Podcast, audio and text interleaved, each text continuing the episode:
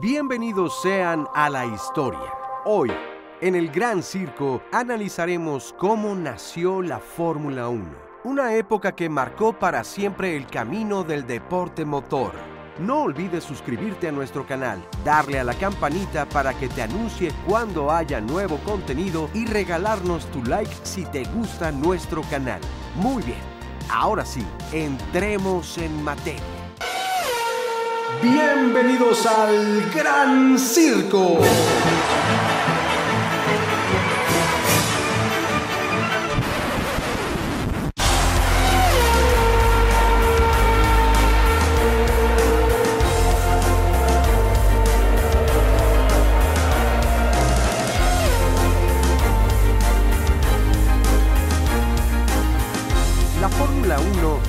Principal competencia del automovilismo internacional, conocida también como la categoría reina del automovilismo y por supuesto la de mayor prestigio. Pero no todo ha sido siempre miel sobre hojuelas para la máxima categoría. La primer carrera de la Fórmula 1 se corrió hasta el ombligo del siglo XX, es decir, 1950 cuando comenzaría lo que hasta hoy conocemos como Fórmula 1. Todo esto tuvo lugar en el circuito de Silverstone, Reino Unido. Y tal vez se pregunten ustedes, bien, pero ¿y si la primera carrera se llevó a cabo en Silverstone, cómo es que se llama Grand Prix en francés? Bueno, pues porque estos grandes premios tienen una añeja historia. Se hacía viejo el siglo XIX y para 1894 nacían las primeras carreras de autos. Se anuncia la unión de varios grandes premios nacionales con sede en París, Francia, para crear un campeonato mundial de pilotos. En ese entonces solo eran eventos individuales. Además, prácticamente no había un reglamento y se corría hasta en terrenos sin pavimento.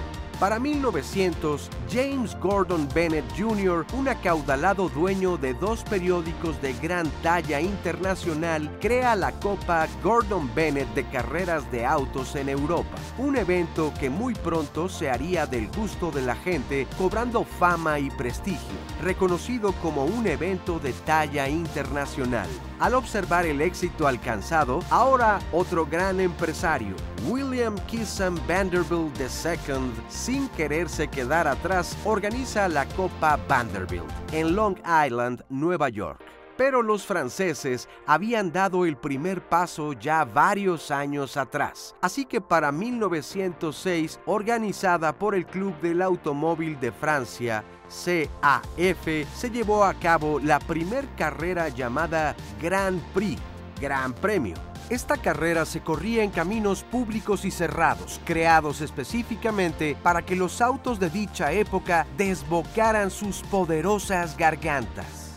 Este trazado se ubicaba en Le Mans, un circuito de 65 millas por vuelta, es decir, 105 kilómetros. Esta agotadora y demandante prueba tenía una duración de dos días y cada día había que darle seis vueltas ininterrumpidamente. Varios años después, entre 1924 y 1926, se corrieron por primera vez otros grandes premios. Ahora llegaba el turno para Monza en Italia y poco más tarde se le unirían Bélgica y España. Estas carreras no guardaban relación entre sí y tampoco compartían las reglas. Cada circuito contaba con sus propias especificaciones. Meses más tarde, el número de clubes de automovilismo había crecido notablemente, lo que los motivó a formar la Asociación Internacional des Automobiles Club Reconnus la AIACR, Asociación Internacional de Clubes de Automóviles Reconocidos.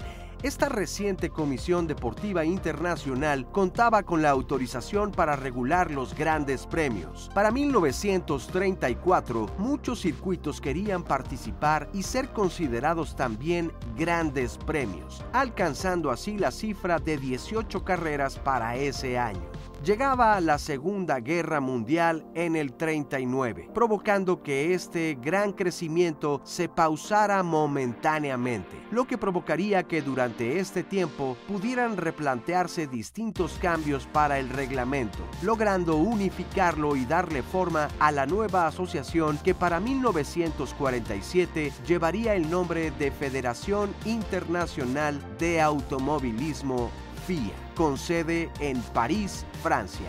Pero regresemos nuevamente a ese memorable 1950. Por aquellos años, escuderías como Ferrari, Alfa Romeo y Maserati se disputaban el primer gran premio que se realizó el 13 de mayo de ese año y que como dijimos anteriormente fue en Silverstone, Reino Unido. Los monoplazas en aquel entonces distan mucho de lo que son ahora. Por ejemplo, el motor se colocaba en la parte delantera del automóvil y la cabina para el piloto prácticamente era solo un habitáculo sin protección alguna. Vestían con playeras o camisas casi siempre de lana porque era este el material que más tardaba en incendiarse. Los neumáticos de los coches eran muy estrechos y frágiles, lo que hacía además de las condiciones ya mencionadas que fuera altamente peligroso el manejo y los riesgos a los que se enfrentaban los pilotos.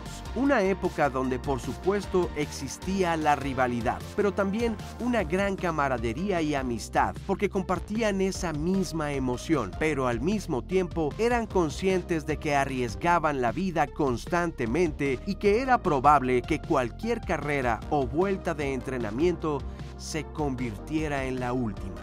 En fin, las diferencias entre los autos de aquella época a la actual son inmensas, pero la emoción que desde sus inicios ha provocado en la afición, esa fue, sigue siendo y será algo que perdure por siempre. El primer piloto en ganar la primera carrera oficial de la Fórmula 1 fue el italiano Giuseppe Farina y al término de la temporada, es decir, después de haberse corrido siete grandes premios en total, sería el mismo Farina quien se convertiría en el primer piloto campeón de la Fórmula 1. La historia de la máxima categoría tiene muchos capítulos más por escribirse y hoy podemos sentirnos afortunados porque somos testigos y parte de esa gran historia. Y si creen que la mejor carrera de todos los tiempos ya se corrió, mejor abrochen muy bien sus cinturones porque se viene lo mejor. Recuerda suscribirte a nuestro canal y regalarnos tu like. Muy pronto podrás encontrar mucho más contenido para conocer aspectos de la Fórmula 1 que no conocías o que tal vez ya no recordabas. Nos vemos y escuchamos muy pronto aquí en el Gran Circo.